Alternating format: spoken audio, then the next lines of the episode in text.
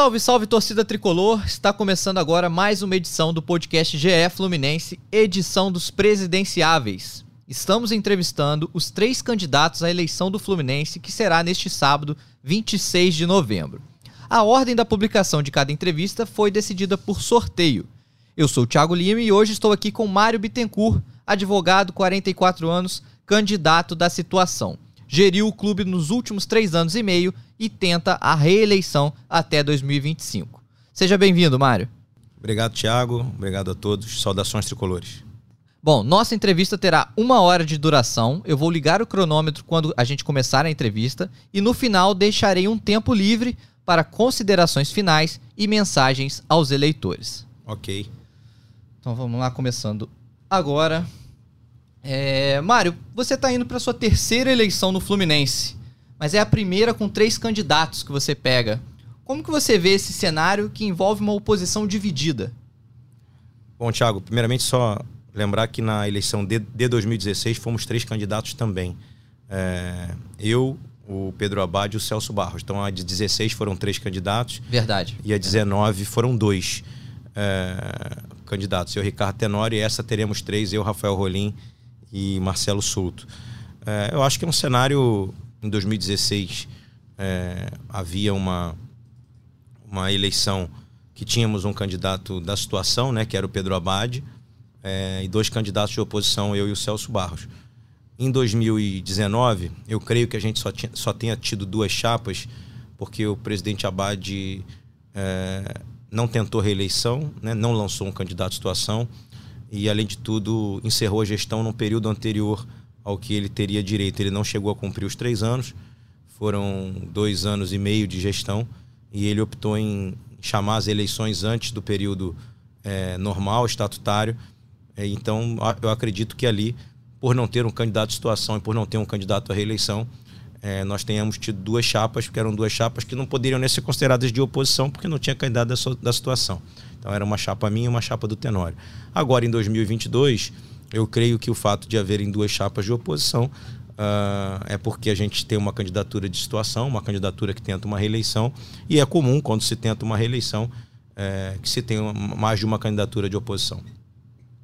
Certo, eu vou dar início a alguns temas para a gente começar falando de futebol. O carro-chefe é o que toda a torcida é, tem mais interesse, né? Vamos começar falando. Eu vi no seu pl é, plano de governo uma criação de uma diretoria de planejamento esportivo. Como que seria isso, Mário?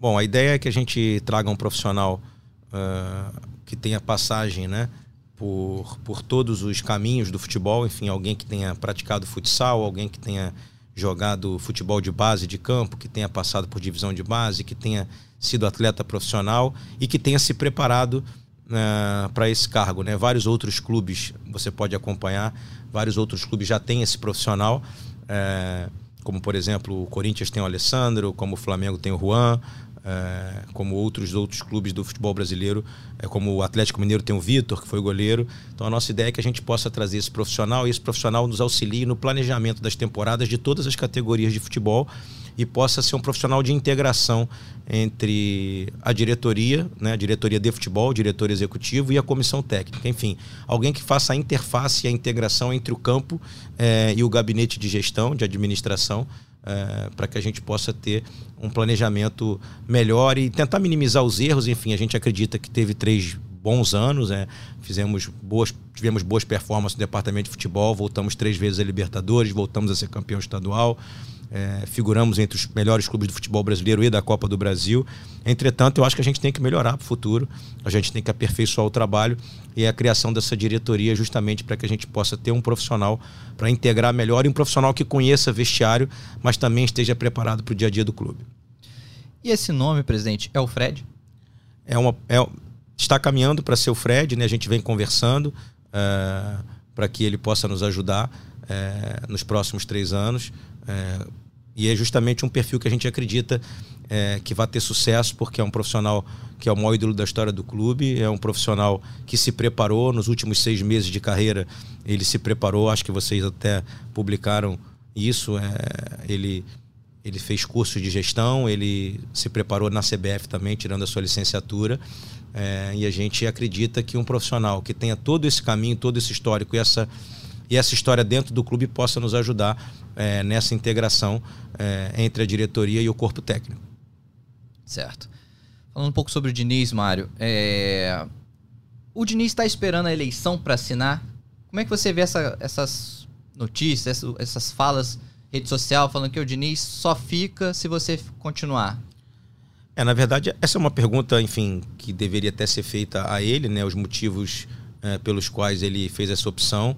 É, mas a gente veio conversando ao longo de todo esse período e ele acredita que para você desenvolver um bom trabalho você tem que ter uma retaguarda, um suporte.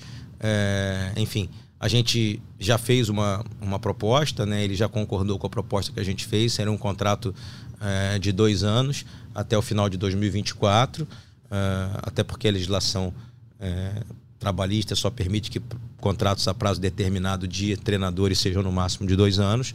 É, a gente, obviamente, pode discutir depois uma renovação até o final da gestão de 25, caso a gente esteja no comando do clube, mas ele fez uma opção de só definir o destino dele e assinar é, após a eleição, porque ele entende que quem trouxe ele em 2019 para o Fluminense, eu nem era o presidente ainda naquele momento, quem trouxe ele foi o Paulo Angione, é, com quem ele já trabalhou em quatro clubes como atleta é, e foi quem trouxe ele para o Fluminense a primeira vez. E agora em 2022, novamente, a nossa gestão, através do diretor executivo do Paulo e, e da minha vontade também, que tinha uma vontade muito grande de trazê-lo de volta, a gente acreditou no trabalho dele. É, óbvio que não está fechada a hipótese de, por exemplo, enfim, se outro candidato é, tiver sucesso na eleição, sentar para conversar com ele e ele optar em ficar. Mas está muito claro assim para nós que ele quer esperar se definir porque ele gosta muito do ambiente de trabalho, gosta muito das pessoas que dão suporte ao trabalho dele. E pelo que a gente lê também nas entrevistas e, na, e nos planos é, de governo dos, dos nossos adversários, é, eles dizem que a primeira coisa que farão é mudar os profissionais do clube, tirar o diretor executivo, tirar os outros profissionais, e aí algumas pessoas que estão dentro é, têm a opção é, de querer trabalhar ou não com as pessoas que vão chegar. Então, acho que é uma escolha do Fernando e acho que a gente tem que respeitar essa escolha dele né? e vamos aguardar aí o dia 26. Falando um pouco sobre reforço, Mário, você no dia da, da, do lançamento da sua chapa, você deu uma entrevista né, para a imprensa, você falou em três ou quatro reforços de alto nível, né? É, essa ideia está mantida, presidente? A ideia está mantida, mas é importante que a gente deixe claro que esse, esses reforços de alto nível eles serão escolhidos é, pelo departamento de futebol, pelo departamento de scout, pelo diretor executivo uh, e pelo treinador, né? Que está, enfim, tem alguns nomes de sua preferência, mas que está esperando também essa movimentação é, de eleição. Esse ano nós temos uma vantagem que, em razão da Copa do Mundo, o Campeonato Brasileiro terminou muito mais cedo, praticamente um mês mais cedo. É, então, o tempo de contratação e de planejamento vai ser muito maior do que os anos anteriores. Imagine você que normalmente o campeonato acaba ali é, entre o dia 6 e 10 de dezembro, todos os anos, e a gente tem menos de um mês para montar o elenco, porque as temporadas é, começam normalmente em 2 de janeiro, e vocês podem ver que as contratações vão chegando ao longo de janeiro. Esse ano, com o campeonato se encerrando no dia 13, mesmo após a, o término da eleição do Fluminense, que é dia 26, a partir do dia 27 o planejamento é, poderá se iniciar, as contratações poderão acontecer e a gente terá aí é, pelo, pelo menos 15 dias a, a, mais do que se tem normalmente, que é ali do dia 27 de novembro em diante poderá se iniciar as contratações. O Fernando tem é muito criterioso na escolha desses, desses nomes. Ele fala para nós entre três e quatro assim é, jogadores que ele entende que possam suprir algumas carências que a gente tem, mas esses nomes vão começar é, a ser assim já existe uma lista prévia do departamento de scout, já existe uma lista do próprio Fernando, é, junto com o diretor executivo. Mas a gente vai começar a, a, enfrentar esse tema, caso a gente vença a eleição, a partir do dia 27. E Mário, quanto será a folha do futebol em 2023? Então, isso passa por essa chegada desses reforços. A gente fez um aumento de folha de 20 para 21, de 20%, e de 20, e 21 para 22 também em torno é, de 20%.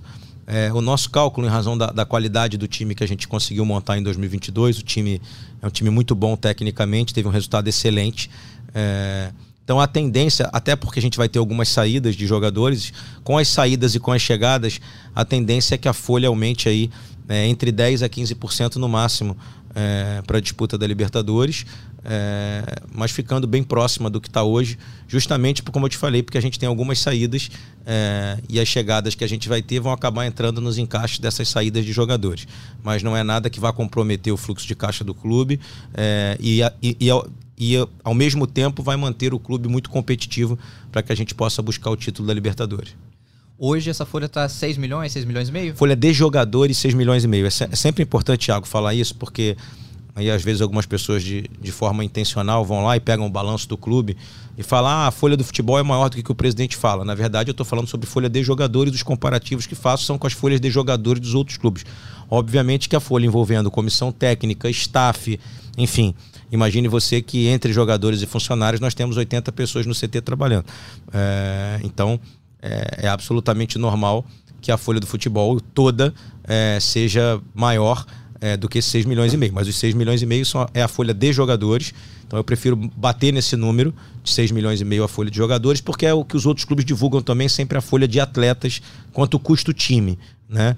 É, e comparado aos nossos competidores, é uma das folhas mais baixas do Brasil. Mara, a gente tem acompanhado no noticiário que vocês priorizaram muito as renovações de contrato nesse primeiro momento. Né? É, renovaram com o Cano, o André já está praticamente caminhado, certo, né? Já está encaminhada a renovação. O Ganso também está bem próximo. Mas a torcida anda preocupada com a situação do Arias. O que, que você pode falar para a torcida em relação ao Arias? Porque ele deu uma entrevista saindo de um jogo, último jogo no Maracanã, falando que não poderia garantir permanência em 2023, era cedo para dizer. O que, que você pode falar sobre o Arias para a torcida?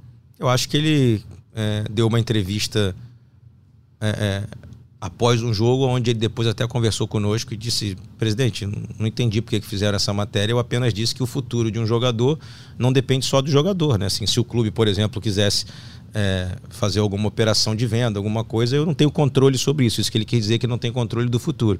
Entretanto, o jogador tem contrato até 2025, sempre teve desde o dia que chegou. O primeiro contrato dele já previa que o contrato ia até 2025. Ele é 100% é, do Fluminense, direito federativo, e o Fluminense tem 50% dos direitos econômicos, os outros 50% é, são do clube que ele veio, que é o Patriotas da Colômbia. É, a gente fez uma proposta de reajuste é, salarial a ele, que está em análise ainda por ele pelo staff dele, de extensão do contrato dele até 2026.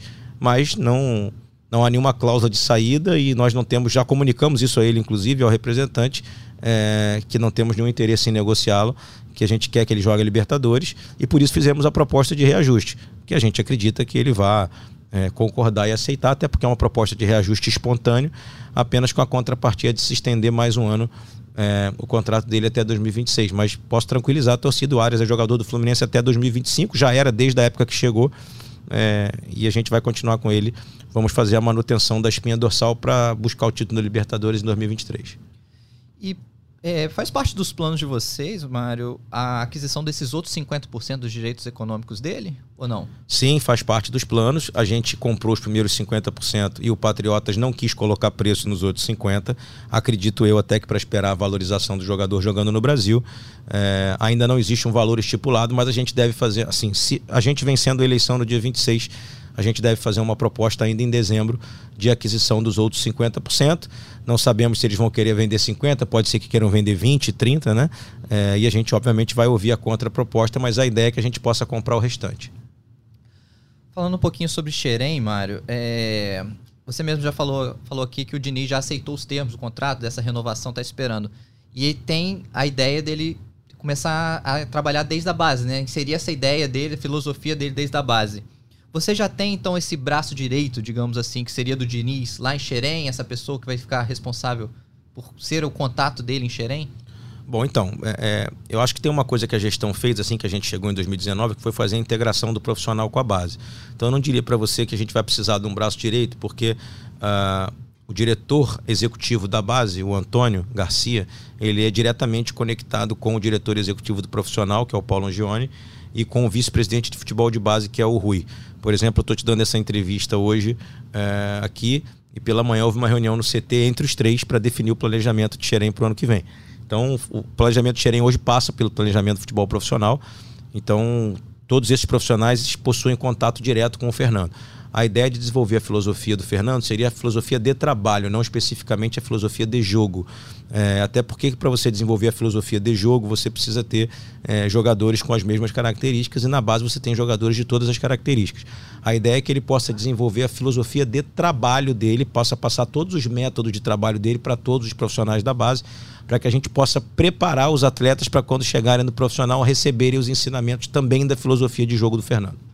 Então seria um, um workshop do, do, do, do Diniz com os profissionais que já estão na, em Xerém? Seria é, por exemplo, ele já faz algumas coisas é, no, nas decisões, por exemplo, da, da, da, base, ao longo desse período que ele já está aqui, nos jogos importantes. Ele algumas vezes participou, inclusive, é, de preleções, de, de, de reuniões com o treinador do, clube, do time que ia jogar o jogo decisivo da base.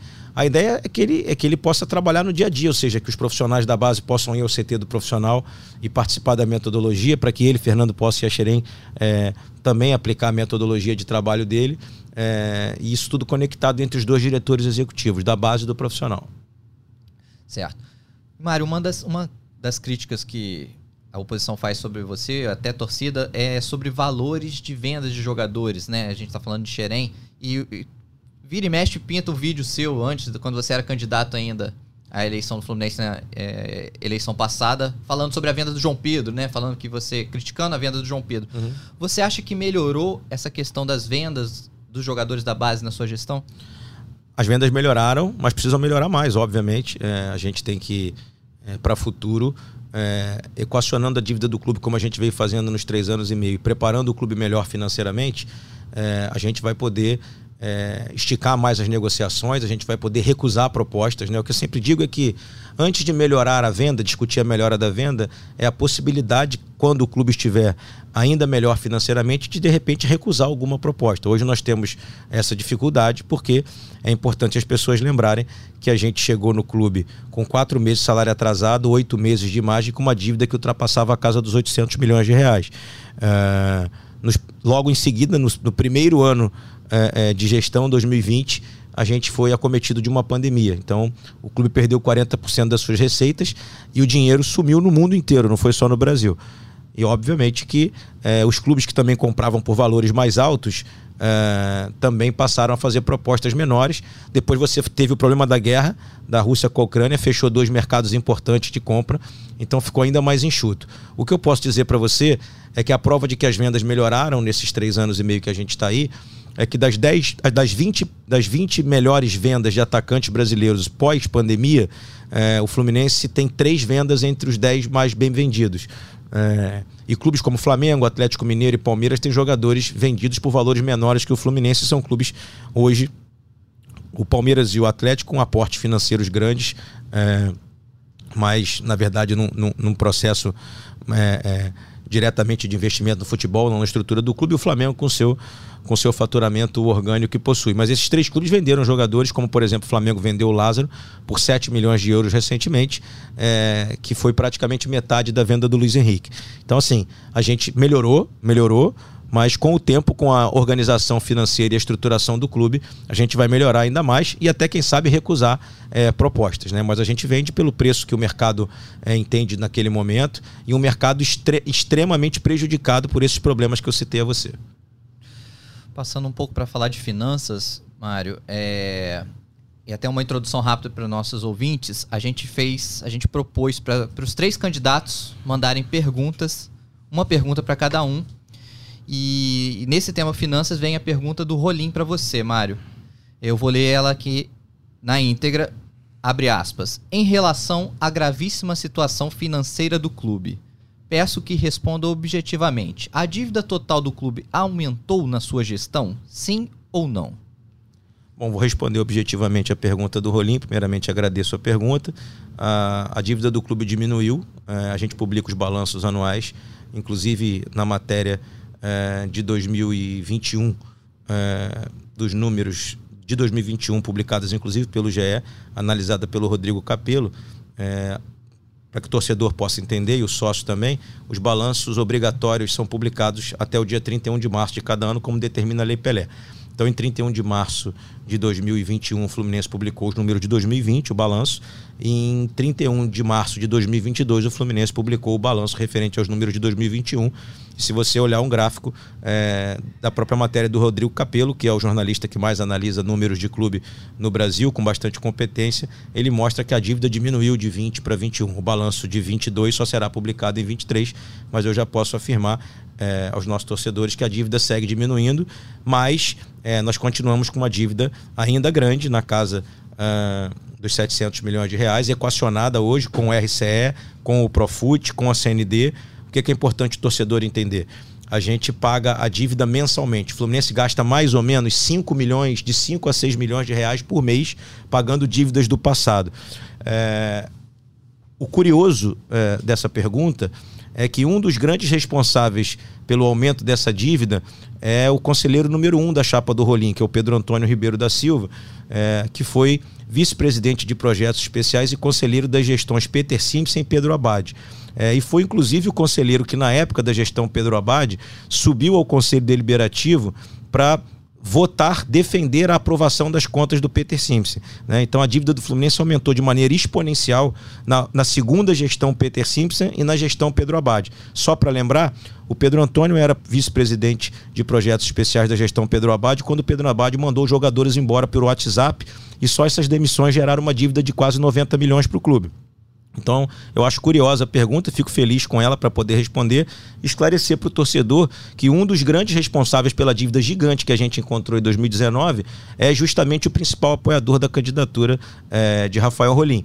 Então, é, mas de forma prática, a dívida vem diminuindo, a gente vem fazendo esse trabalho nesses três anos e meio, conseguimos voltar a pagar salário em dia, coisa que o clube não fazia há muitos anos, é, mas precisamos agora, no segundo mandato, caso a gente vença a eleição no dia 26, a gente precisa, obviamente, de trazer dinheiro novo para que a gente possa aí sim começar a reduzir a dívida de maneira drástica e aumentar os investimentos no futebol. E Mário, é... até a oposição né? O próprio Rafael Rolim diz não, que a dívida hoje do Fluminense seria um bilhão. Né? É, isso então você está desmentindo, essa dívida não está, não está nessa casa de hoje de um bilhão. E até uma pergunta: o balancete, que a oposição bate por não ter sido divulgado, é, você até comentou que pretendia divulgar no, até o dia 10, né? Como, como que está essa questão do balancete? Bom, vamos lá. Primeiro diferenciar balanço de balancete. Balanço uh, é uma obrigatoriedade de qualquer empresa é, de qualquer clube de futebol. No caso dos clubes de futebol, a publicação do balanço, como eu disse a você na pergunta anterior, é, a gente tem a obrigatoriedade de publicar o balanço até o dia 31 de março do ano subsequente. Então, todos os balanços do Fluminense estão publicados. Em 20, a gente publicou o balanço de 19, que ainda são as contas do Pedro Abad. Uh, em 21 a gente publicou os números de 20, e em 22 a gente publicou os números de 21, e em 23 o clube tem que terá que publicar, sejamos nós ou, ou outro presidente, terá que publicar os números de, de 2022. Uh, com relação ao balancete, ele não é uma ferramenta de obrigatoriedade legal. O Fluminense veio uh, publicando os balancetes ao longo dos anos de 20 e 21, só que o sistema que a gente tinha era um sistema muito antigo, uh, deixado pela gestão anterior. Nós implementamos um sistema novo, e esse sistema novo de coleta de dados é um sistema que demorou a ser implementado especificamente por causa da paralisação com a pandemia. Tá? A gente conseguiu agora ajustar essa coleta de dados é, e até o final de novembro agora estaremos publicando os números dos primeiros seis meses do clube uh, de 2022, tá? De balancete no portal da transparência. Mas é uma, não é uma obrigatoriedade legal, mas a gente vai publicar agora é, os números de 2022. Com relação ao tamanho da dívida, eu acho de uma enorme irresponsabilidade que um candidato à presidência do clube é, presuma o tamanho de uma, de uma dívida. No lançamento da candidatura dele, tem até um vídeo é, que um sócio que estava lá presente no lançamento fez, onde ele abre essa discussão da dívida dizendo que ele não conhece os números do clube, então ele presume que a dívida seja de um bilhão. Então é lamentável que um clube em recuperação, um clube às portas de disputar uma Copa Libertadores, um clube que recuperou a sua credibilidade no mercado, um clube que passou a ter muito mais patrocínio do que tinha, é, tenha um candidato à presidência que presuma o valor de uma dívida e use isso de maneira eleitoral é, é muito ruim para o clube, né? é muito ruim para ele, candidato, e é muito ruim é, para a instituição que a gente possa ter a presunção de uma dívida que ele sequer é, conhece os números internos. Como eu disse a você, os números estão publicados ano a ano, né? a, a, dívida continua equacionada e equilibrada. Nós pagamos mais ou menos 290 milhões de reais de dívida e, obviamente, que em razão dos juros da correção, especialmente da dívida fiscal, você não consegue ter uma redução grande nesses primeiros três anos e meio, porque os juros e a correção no Brasil, na justiça brasileira, são muito altos. E isso fez com que a gente conseguisse controlar a dívida, equacionar. O que, que o Fluminense hoje não tem? Não tem mais penhora nas suas contas, tem possibilidade tranquila de fluxo de caixa, consegue pagar os salários em dia, justamente porque a gente pagou 290 milhões de dívida, equacionou a dívida e conseguiu manter o clube funcionando. Repito, dívida essa que foi construída em grande parte pelas duas gestões anteriores. É, das quais participavam como vice-presidente de projetos especiais e conselheiro responsável por aprovação de contas, o principal apoiador da candidatura Rolim, que é Pedro Antônio Ribeiro da Silva.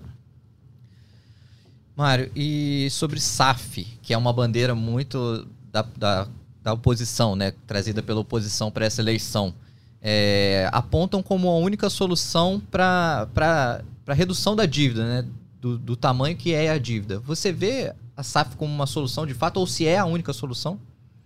Eu acho que a SAF pode ser uma das soluções, é, não é a principal solução, não é a única solução. E uma SAF é, mal gerida pode acabar com o clube no futuro de vez, porque uma SAF mal gerida pode aumentar a dívida do clube e, pelo que diz a legislação, a dívida depois voltaria para a associação. Entretanto, a gente tem um contrato um mandato assinado com o BTG há mais ou menos um ano, onde o BTG, o BTG desenvolve um trabalho para nós justamente de encontrar o melhor modelo. Nós já estamos caminhando para a fase 4 desse projeto e dentro desse projeto do BTG existe sim a possibilidade, uma das possibilidades é que a gente seja é, uma SAF, mas essa pode ser uma SAF específica para o futebol ou para ou uma outra área do clube. É, mas, assim, a ideia principal nossa é que, havendo uma SAF, é, a gente é, preserve a questão do controle do clube, como outros clubes defendem isso, por exemplo, no Brasil. É, o caso do Atlético Paranaense, por exemplo. É, o Atlético Paranaense, que é um clube que eu admiro bastante a gestão, é um clube equacionado, um clube que tem dinheiro em caixa, é um clube que defende, ah, caso vire uma SAF, uma SAF onde o clube tenha a maior parte das ações, mantenha a maior parte das ações. Mas está em estudo ainda, avançado, é, e a gente acredita que já no final de 2022 a gente já vai ao mercado buscar o investidor. Mas há outras modalidades de investimento nesse estudo do BTG. Importante o torcedor entender que nesse estudo do BTG é desenhado um, um, projeto específico para o Fluminense, não copiando o que a gente chama de SAF de resgate e de desespero, que foram essas SAFs feitas de outros clubes do Brasil, como Vasco, Botafogo e Cruzeiro, que se entregaram ao primeiro investidor que chegou, único e simplesmente porque realmente esses clubes estavam é, à beira da, da, da, falência, do desespero, jogando a Série B sem nenhuma receita. Mas é importante que os nossos torcedores entendam que o Fluminense se preparou para receber o investimento. Estar preparado significa receber um investimento melhor e com uma, uma forma jurídica, uma forma societária que preserve a instituição. Existe algum, alguma SAF parecida com esse modelo, por exemplo, que vocês buscam? De repente, uma SAF só voltada para o futebol? Existe algum exemplo já prático em algum outro lugar disso? Existem outros lugares do mundo, sim, SAFs, onde o clube continua sendo detentor. É, não sei te especificar é, exatamente é, qual clube, mas existem vários modelos ao redor do mundo é, onde o investidor não é detentor do controle é, e, obviamente, que possui cláusulas de garantia do seu investimento. Porque as pessoas podem se perguntar, mas como é que o cara vai botar o dinheiro se ele não tem o controle? Existem uma série de ferramentas jurídicas e societárias, é, como qualquer investidor minoritário é, de uma empresa possui, de garantia de controle do seu investimento, de que ele tenha é, o controle da parte financeira, de que ele tenha é, um peso nos seus votos maior quando, se fala de questão financeira. Então, assim, o BTG é, é o maior banco da América Latina, especializado em operações desse tipo, né, assessorado pelos melhores escritórios de advocacia do mundo, é, que montam operações assim. Então a gente está bem tranquilo que a gente possa fazer um desenho é, que seja um desenho é, específico para o Fluminense, né? um desenho preparado para o Fluminense, para que o Fluminense possa receber esse investimento e aí sim dar o salto que a gente é, espera nos próximos três anos, depois de ter equacionado a dívida nos três anos e meio primeiro. Mário, falando um pouquinho sobre as CNDs que vocês é, obtiveram, né? O clube não, não, obti, não tinha a CND desde 2017, se eu não me engano, é isso? Isso, isso. É, e uma das CNDs é a do FGTS, né? O clube não vinha recolhendo o FGTS já há Sim. muito tempo. E quando vocês equacionam isso, vocês começam a recolher. É, é algo que vocês, é, por exemplo, não vão. Vocês pretendem agora, a partir de agora, sempre recolher FGTS? É um. Faz parte também do, do plano de vocês? Sim, sim. Importante deixar claro para você que quando a gente chegou, é, nós, nós, enfrentamos dois problemas graves deixados pela gestão anterior. Uh, um deles foi que havia uma dívida é, fiscal não declarada tá? É, nos balanços do clube. Enfim, para o torcedor entender de maneira nas, na, mais clara, é, uma dívida muito grande, em torno de 40 milhões de reais, que estava dentro de uma gaveta sem declaração dessa dívida, do não pagamento. Então, quando a gente chegou, a gente já teve um baque de ter que reconhecer isso no nosso balanço. Veja a transparência que a gente teve e a honestidade de pegar uma dívida do passado e reconhecer dentro de um balanço da nossa gestão. Tivemos que reconhecer para poder colocar ela nos parcelamentos. Então, esse foi o primeiro problema que a gente enfrentou. Então, é, a gente chegou com os FGTS não recolhidos, os outros impostos também não, e uma dívida de gaveta em torno de 40 milhões. Ah, além disso, a gente é, contratou um escritório que foi é, buscar dentro da Caixa Econômica, porque a gente tinha a informação de que a gente tinha muito FGTS pago em duplicidade. E por que isso? Eu fui advogado do Clube Trabalhista durante muitos anos e você existe, existe a cobrança geral, que normalmente é feita pelo sindicato, e a cobrança individual do trabalhador, do reclamante. E muitas vezes o clube, ao longo da sua história, é, e eu falo isso para você, desde década de 90 para cá, o clube administrativamente não fez o seu dever de casa, que era é, abater esses valores. Ou seja, os valores estavam sendo cobrados na ação coletiva serem abatidos é, das ações individuais e vice-versa. Aquele que estava cobrando na ação individual ter o abatimento da ação coletiva. Então, nós descobrimos isso, é, que não foi feito esse dever de casa administrativo no clube ao longo dos últimos 20, 30 anos, e contratamos uma, uma, um escritório para desenvolver esse estudo. E acredite você ou não, é, o, o que se aproxima hoje é de que a gente tenha mais ou menos algo em torno de 25 a 30 milhões de reais é, de valores pagos em duplicidade que poderão ser restituídos ao Fluminense. Então nós estamos aguardando a finalização desse estudo para fazer um procedimento judicial para que esse valor seja revertido para o pagamento da dívida e a gente obviamente poderá usar ele para o pagamento do fundo de garantia do dia a dia ou para bater a dívida do fundo de garantia em geral, tá? Mas o projeto obviamente é o plano é a partir do momento das CNDs a gente passar é, a recolher é, o fundo de garantia Posso, posso te dizer que boa parte já começou a ser recolhida em 2022. Vocês vão ver nos números de 2023 quando a gente publicar. É, mas a ideia é que a gente possa, com, com essa restituição de 30 milhões, colocar a casa ainda mais em ordem. Mário, falando um pouquinho sobre a renovação com a Umbro, é só uma dúvida muito do torcedor. Esses contratos com fornecedor de material esportivo, existe patrocínio ou é só royalty? E esse contrato, novo contrato, aumentou para vocês em royalties ou, ou patrocínio? O que, que, que, mudou? Bom, vamos lá. Primeiramente, já há muitos anos, eu acho que talvez o último contrato que tenha tido no Brasil um pagamento é, de luvas ou de algo nesse sentido, de um valor na frente, tenha sido o contrato da Adidas quando saiu do Fluminense. No Fluminense, o último contrato da Adidas ainda teve esse pagamento e depois o contrato da Adidas com o Flamengo. O que acontece hoje é que praticamente todos os clubes não possuem pagamento de luvas ou pagamento de um valor para a exposição da marca do fornecedor de material. Os contratos são, são contrato padrão, normalmente de entrega de peças como forma de pagamento, ou seja, entrega-se a quantidade de peças, e nas vendas o clube recebe um royalty líquido do que é vendido nas lojas oficiais e em outras lojas, é, enfim, não especificamente as lojas oficiais do clube. Todo e qualquer material oficial, o clube recebe um royalty.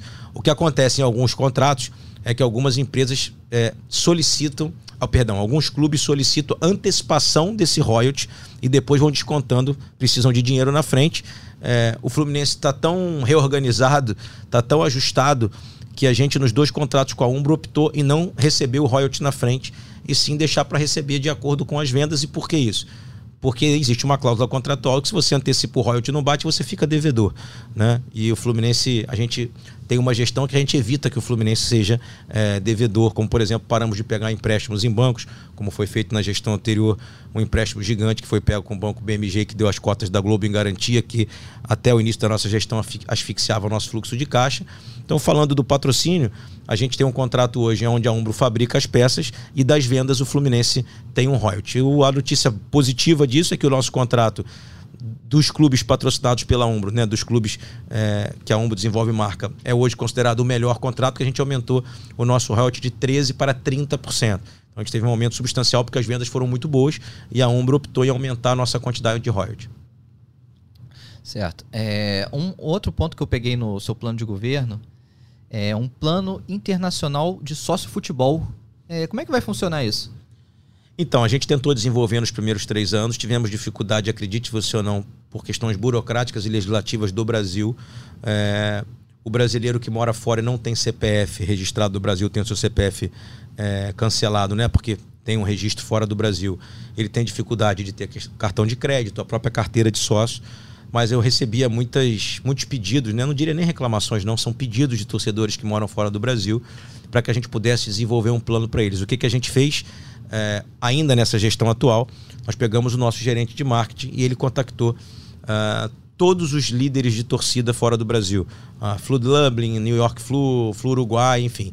Fez uma grande reunião com eles e, esse, e esses torcedores dessa localidade estão desenvolvendo propostas para que a gente, caso vença a eleição no dia 26, a gente possa implementar um programa de sócio-futebol específico para torcedores do Fluminense fora do Brasil, com uma série de prioridades de compra de ingresso, da possibilidade de remessa é, de materiais oficiais, de camisas oficiais, porque não tem lojas do Fluminense é, é, fora do Brasil, enfim. Então a ideia é que a gente possa criar um programa para eles e esse programa já vem sendo desenvolvido, mas a gente coloca como passo da próxima gestão, porque, enfim, a gente só conseguiria implementar algo é, concreto a partir de 2023.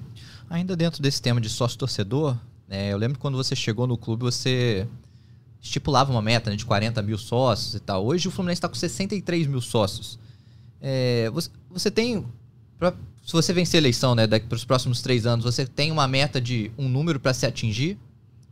Então, a gente. Eu acho que o número dos sonhos seriam 100 mil sócios. E por que, que eu estou dizendo o número dos sonhos? Porque quando a gente chegou, nós tínhamos em torno de 12 mil, só 11 mil e pouco, né? 12 mil sócios torcedores, com ticket médio entre 35 e 37 reais. Uh, isso dava mais ou menos aí uns de 400 a 450 mil reais de receita mensal. Uh, aumentando para mais de 60 mil, hoje com 63 mil, com ticket médio de 50, a gente ultrapassa os 3 milhões de faturamento uh, mensais do, so, do, programa de sócio futebol, que hoje seria 50% da folha de jogadores. Isso, isso mostra, até porque 100% dos recursos do sócio futebol são direcionados ao departamento de futebol. Isso mostra que o nosso sócio torcedor hoje, com o time que a gente tem hoje, já consegue bancar 50% uh, ah, da folha de jogadores e mais. É, o nosso patrocínio master, que é um patrocínio master excelente dentro dos valores de mercado, gira entre 11 e 12 milhões de reais por ano. Então nós temos um sócio futebol hoje que é o maior patrocinador do clube patrocinador master. Chegando a 100 mil, é, e aumentando um pouco o ticket médio, porque quanto mais você aumenta a quantidade de sócios, você tem mais gente adquirindo os planos é, mais top, etc. Você teria um ticket médio aí conseguindo aumentar ele para 55, talvez 60 reais. Fazendo isso, você teria mais ou menos de 5 a 6 milhões de faturamento mensal, que seria praticamente a folha integral do departamento de futebol que a gente tem hoje. E a gente conseguiria ter uma folha ainda maior é, a partir dos próximos anos, tendo um, um programa de sócio futebol que tivesse 100 mil sócios pagantes em dia. Então, esse é o nosso projeto para os próximos três anos: aumentar o nosso programa de sócio futebol a atingir a meta de 100 mil tricolores ajudando o clube. E eu aproveito aqui é, para fazer esse agradecimento à nossa torcida. Esse, é, esse aumento de 11 mil e pouco para mais de 60 mil sócios tem ajudado muito a gente a reconstruir o clube. É, até dentro, de, dentro desse tema, Mário, vem a pergunta do, do segundo candidato, candidato Marcelo Souto. Eu vou abrir aspas aqui para ele. Mário, nós lançamos o projeto Flu Academy, que além de prever novos recursos através de ações de marketing e de EAD, proporciona ensino e aprendizagem aos profissionais do clube. Essa plataforma funcionará caso sejamos eleitos no último andar do CT, que ainda não foi finalizado.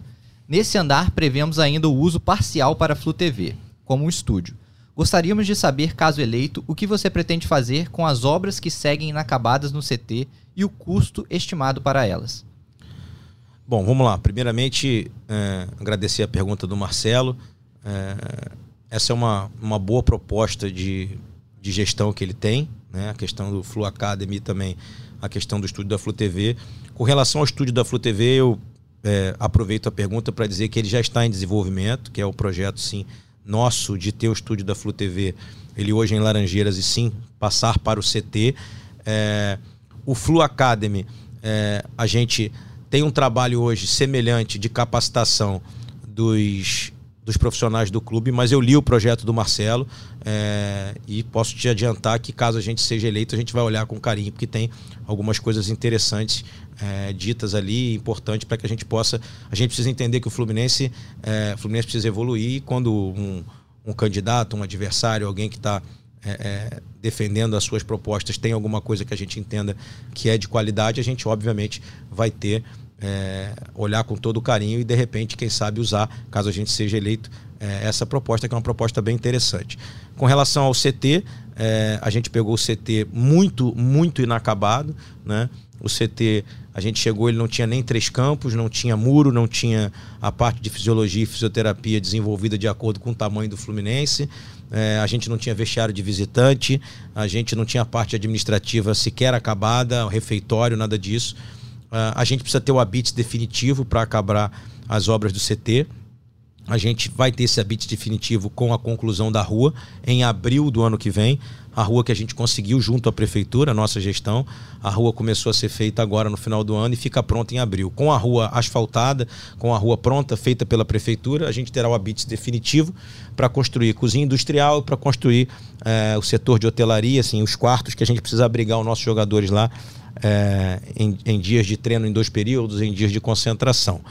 O valor do CT, é, pelo que consta dos números que nós encontramos no clube, foram gastados cerca de 25 milhões de reais.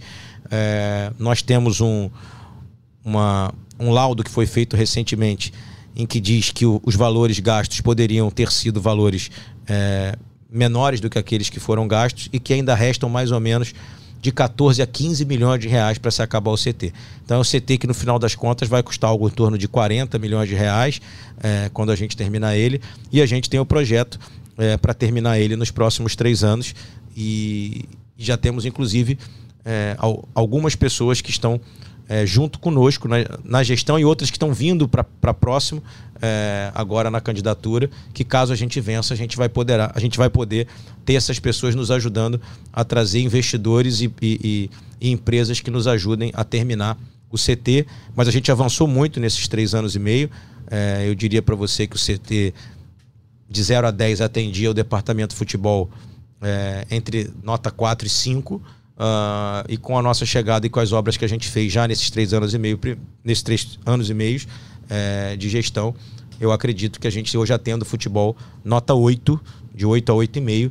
A gente precisa virar 10, e para virar 10 a gente precisa desses mais três anos aí, para a gente concluir essas obras que, lamentavelmente, né, é, o CT foi deixado praticamente no osso, é, foi usado em 2016 de forma eleitoreira, né, um CT que.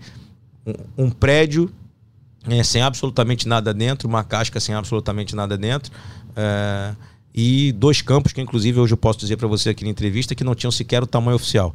A gente construiu o terceiro tamanho oficial, recuperou o segundo colocando em tamanho oficial, é, e um deles, infelizmente, por questões de metragem do CT, a gente não vai é, conseguir, mas também nos atende bastante. É um campo utilizado é, também no dia a dia, no, nos ajuda bastante. Mas o CT a gente precisa, sem dúvida alguma, concluir essas obras a partir de 2023. Falando um pouquinho de Laranjeiras, Mário, é, em que pé anda a reforma? Vocês anunciaram a empresa em julho, né, de que responsável por fazer essa reforma. Como é que está essa questão? A revitalização restauração de Laranjeiras é um projeto de lei de incentivo à cultura, foi aprovado é, em 22 de julho de 2022 é, a gente fez uma concorrência com várias empresas é, com expertise na área de patrimônio histórico, de restauração e de construção de estádio. Ganhou uma empresa de São Paulo chamada Apiacás. É, essa empresa passou os últimos seis meses dentro do clube desenvolvendo o projeto. O projeto está pronto e aprovado no INEPAC. É, é um projeto do clube, não é um projeto especificamente nosso. A gente vencendo a eleição, já na semana seguinte, a gente vai apresentar o projeto é, de restauração do, do estádio. E caso a gente não vença, o projeto está lá para o clube, é, para quem quer que seja usar o projeto. É um projeto de restauração da sede histórica, de restauração do clube como um todo e do estádio. É, não, é um, não é um projeto para derrubar o estádio, fazer um estádio novo. E por que não é? Porque nós consultamos todos os órgãos antes de desenvolver o projeto e o INEPAC e o IFAM foram muito taxativos conosco de que o Fluminense tem um tombamento área vermelha, é um tombamento área municipal, estadual e federal que impede que a gente derrube e faça o estádio novo. Então é um projeto para restauração do estádio que hoje existe e para adaptação do estádio para jogos de pequeno porte, especialmente jogos contra times pequenos do campeonato estadual e para jogos da base, do futebol feminino. A ideia é que a gente joga de três a quatro jogos do profissional lá, tirando obviamente amistosos, jogos festivos. E o, algo muito interessante no projeto também é que transforma é, a área, a, transforma Laranjeiras numa arena para shows também, prevendo um campo sintético, para que a gente possa ter uma arena para shows de entre 12 e 14 mil pessoas, incluindo campo e arquibancada. Isso faria com que Laranjeiras fosse rentabilizada com shows mensais, grandes shows. É, e o campo sintético também nos atenderia no futebol profissional, porque seria utilizado às vésperas de jogos contra times como Palmeiras e Atlético Paranaense que possuem campo sintético para treino é, dos, dos nossos profissionais lá nas vésperas dos jogos. Então a ideia é trocar o gramado mesmo. Sim, no futuro sim, com, com, com o projeto em andamento, em execução, é, tirar o, o, o, gramado de grama natural, até porque, Thiago, ao longo desses últimos anos o clube foi muito maltratado é, e quando nós chegamos tinham mais ou menos, só para você saber, é, 11 tipos de grama diferentes plantados no gramado fluminense. O gramado muito duro, com muitas pragas, e ao longo do tempo também foram jogando terra no gramado, é, aumentando a altura, então o solo é um solo bastante irregular. A gente conseguiu melhorar muito, né? Melhoramos muito o gramado. É, o gramado hoje, eu diria para você que talvez ele seja nota 7, né? entre nota 7 e 7,5, né? perto do Maracanã, obviamente ele não, não é um gramado que compete com o gramado do Maracanã, nem com os gramados do CT, mas é um gramado é, bom, um gramado bom hoje que nós temos para a prática de futebol mas é, no projeto futuro, transformar num campo sintético para que a gente possa atender o futebol profissional, atender as divisões de base, atender os jogos de futebol feminino, né? Porque o campo fica, fica lá menos desgastado por ser sintético. E também poder atender uma arena de shows, como faz, por exemplo, é, o Palmeiras, é, lá no Allianz, é, e a gente rentabilizar Laranjeiras. Laranjeiras seria o maior centro de shows é, da Zona Sul do Rio de Janeiro, da Zona, zona Sul, Norte, enfim. É, é então seria muito bacana que a gente pudesse ter laranjeiras, como a gente já fez a FluFest, o show do Lulu Santos, o show do Ferrugem, a gente ter laranjeiras atendendo ao nosso torcedor e ter o torcedor cada vez mais perto. E essa ideia de jogos do profissional seria para é, 2024? 2024. Em 2023 a gente não consegue, as obras vão começar em 2023. Seria para a gente ter o, o estádio já adaptado é, em 2024 para jogos do Campeonato Carioca.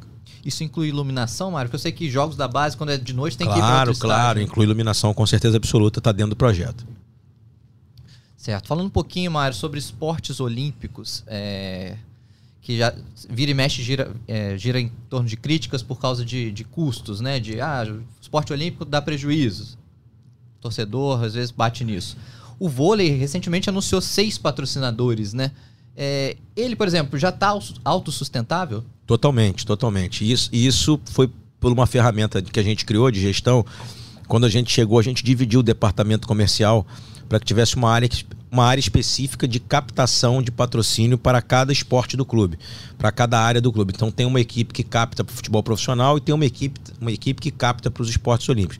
Então o vôlei hoje é altamente sustentável, é, não só pelos patrocínios que possui no uniforme, mas também pelo projeto de lei de incentivo é, que é feito já no clube há alguns anos. E a nossa ideia é que agora com as CNDs a gente possa captar projetos, é, aprovar projetos, perdão, e captar patrocinadores para que a gente possa é, dar autossustentabilidade a todos os esportes olímpicos do clube. É, eu fiz, obviamente, uma apresentação para eles quando cheguei em 2019, mostrando que a nossa ideia é que nos três anos tornássemos eles autossustentáveis. Com a pandemia, infelizmente, é, nós tivemos até dificuldade de sustentabilidade do clube como um todo. Conseguimos sobreviver é, à pandemia e a minha, a minha promessa para eles foi que até o final da minha primeira gestão a gente ia ter as CNDs. Nós conseguimos há 15 dias atrás a certificação para fazer os projetos incentivados. Já temos três projetos é, prontos, né? Preparados para dar entrada em janeiro, para que a gente possa torná-los 100% autossustentáveis e não só o vôlei. Aí, nesse caso, outros esportes que envolveriam isso são todos? Todos aqueles que conseguirem é, uhum. captar patrocínios.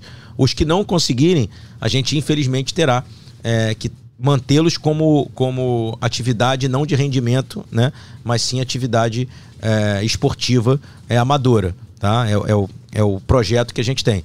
Mas assim, acredite você ou não, nesses primeiros três anos e meio, a gente conseguiu patrocínio para todos os esportes do clube. Tá? Conseguimos é, até para as equipes de natação, enfim, justamente que a gente montou uma área do departamento comercial é, para buscar esses patrocínios.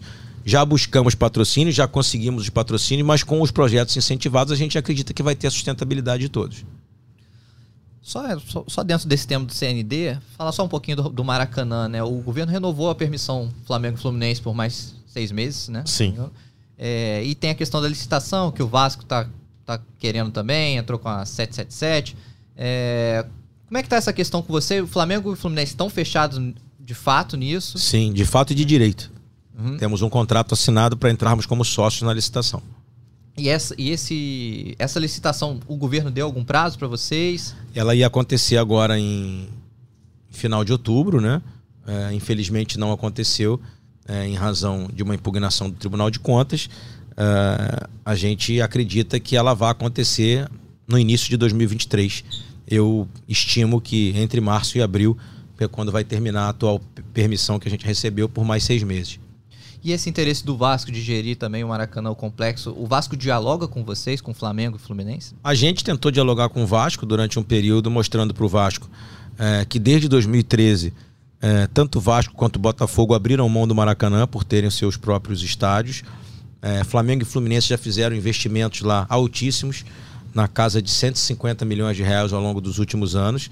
E o que nós dissemos para eles é que respeitando, é, respeitando Flamengo e Fluminense, que possuem o estádio, é, a gestão do estádio já há muitos anos, respeitando isso, haveria espaço para um número de jogos é, mínimo, mas a serem decididos e determinados e, e, das datas por Flamengo e Fluminense.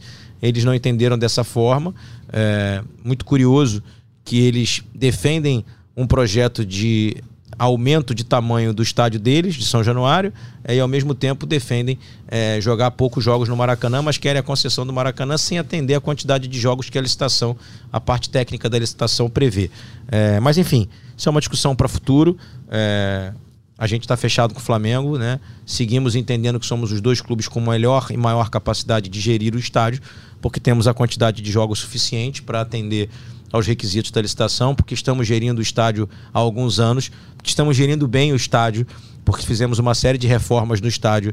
Uh, porque do ponto de vista financeiro também temos capacidade de gerir o estádio, porque o, estádio uh, teve resultado positivo financeiro e acreditamos que com a nossa sociedade, uh, na licitação, vamos sair vencedores da, da, da licitação no futuro e continuar gerindo o Maracanã por 20 anos.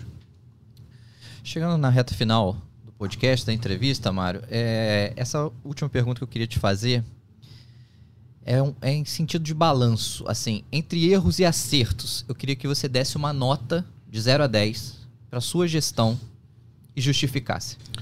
Pode ser uma nota é, dividida ou tem que ser uma nota seca? Porque eu acho que em, em alguns, em alguns setores a gente é, teve notas altas, em outras a gente teve notas médias, e eu acho que no balanço a gente tem uma boa gestão. Eu acho que eu daria uma nota 8 no geral.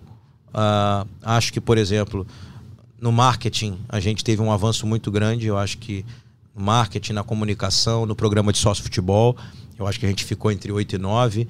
É, eu acho que na gestão financeira a gente ficou entre, entre 8 e 9. Né? Eu acho que em algum momento da gestão, especialmente ali na pandemia, é, no, no, relacionamento com o torcedor, na comunicação com o torcedor naquele momento, eu acho que a gente é, deixou a desejar um pouco. Eu acho que a gente teve uma nota 6. É, eu acho que a gente, ainda com relação ao futebol, né, a gente teve em alguns momentos no Campeonato Brasileiro notas altas, mas nas competições de mata-mata, como é, na Libertadores de 2021 é, e na, na própria Copa do Brasil de 2021 20, né, a gente foi mal.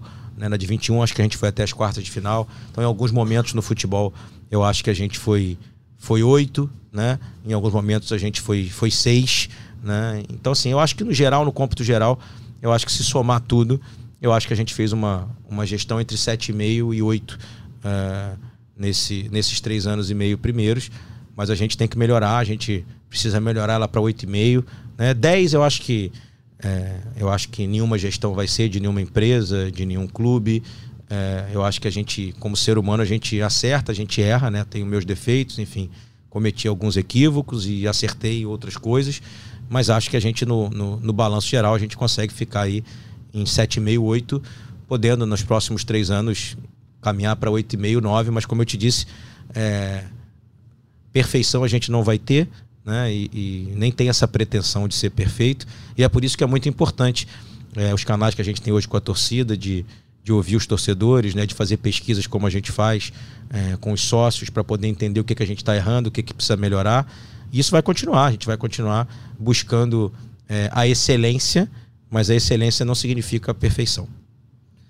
Certo. E você até falou numa entrevista para gente, né, quando você completou dois anos de gestão, que você previa o clube é, se resolver em nove anos, na época você disse. Você já reduziu esse prazo. Uhum. Você acha que em três anos de próxima, próxima gestão é possível resolver o clube? Sim, sem dúvida alguma. Eu, eu acho que a gente conseguiu uh, equacionar as dívidas, como eu te falei. Né? A gente hoje olha para o clube e sabe o que ele tem para pagar.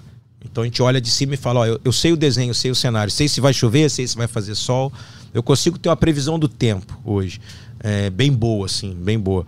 E acho que nos próximos três anos a gente consegue resolver é, se a gente avançar nos projetos que a gente tem, continuar alongando o pagamento da dívida e conseguir reduzir a dívida com um dinheiro novo, com investimento, para que a gente possa aí sim dar uma pancada nela e reduzir ela bastante é, e aproveitar parte dessa redução para canalizar mais recursos para o departamento de futebol. Eu falei, acho que numa segunda entrevista, que teria reduzido de 9 para 7. A gente já foi três anos e meio. Eu acho que mais três anos e meio a gente consegue é, deixar o clube saudável, sadio, é, para continuar crescendo, que é como o clube merece. E acho que a gente vai, vai caminhar para isso se a gente ganhar no dia 26.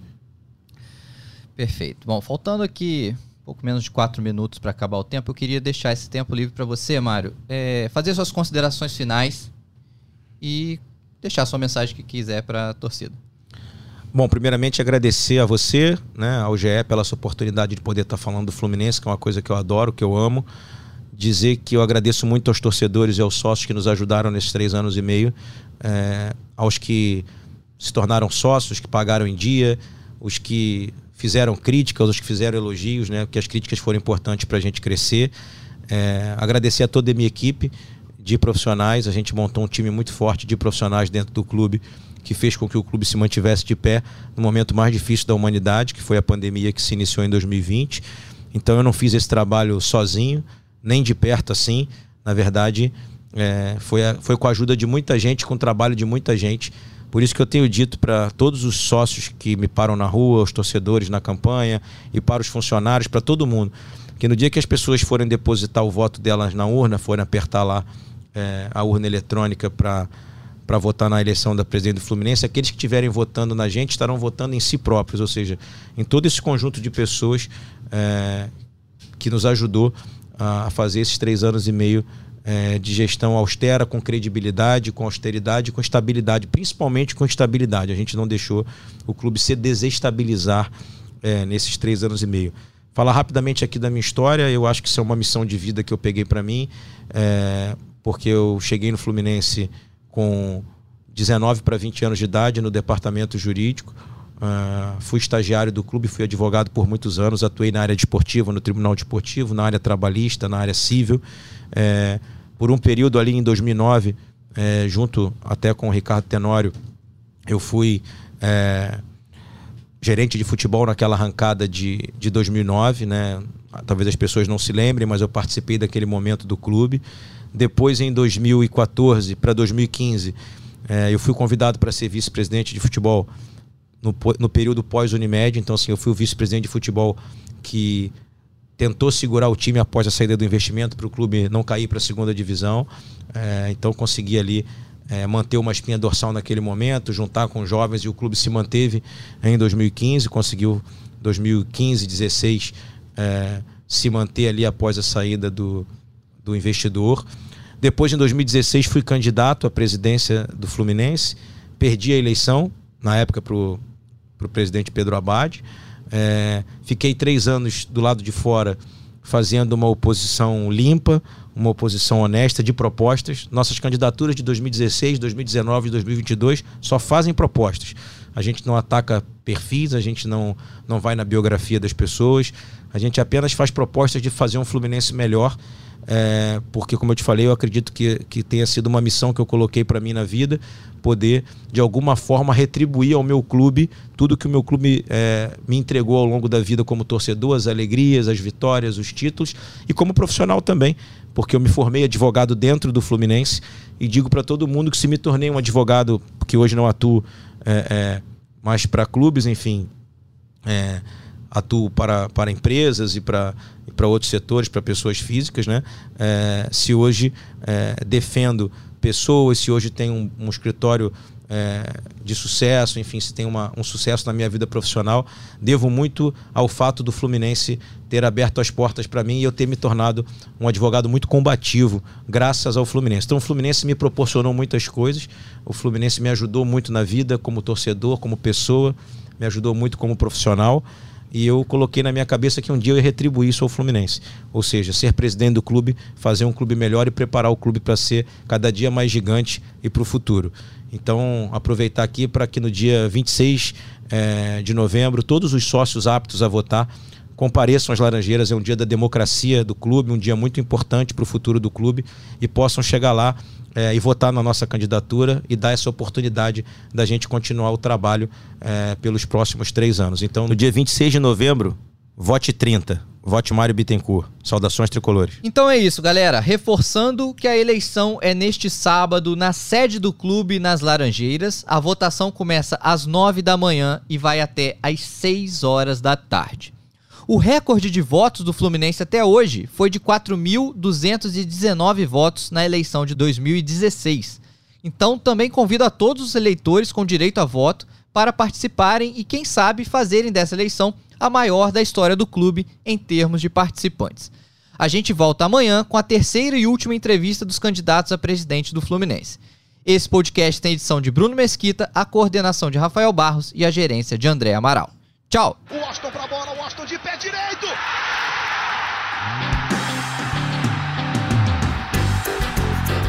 Sabe de quem? Do Fluminense! Do Flusão, do tricolor das Laranjeiras. É o GE Fluminense.